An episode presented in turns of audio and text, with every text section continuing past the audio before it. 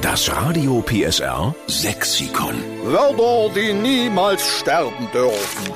Jetzt nehmen wir ein weiteres Wort in unser Radio Perser Sexikon auf, damit Sächsisch niemals aussterben tut und unser schöner Dialekt von Generation zu Generation weitergegeben werden kann. Justin Neuber in Seifen ist heute am Telefon. Moin Justin, Schönen guten Morgen. Morgen. bist du waschechter Sachse? Ja, ich bin ein echter Sachse. Gut. Dann sind wir mal gespannt, welches Wort du beisteuern kannst für unser Radio Perser Sexikon. Und zwar hätte ich das Wort Niki. Niki. Claudia, weißt du, was ein Niki ist? Na, ich weiß, dass es schon mal ein Kosename ist für Nicole. Das stimmt.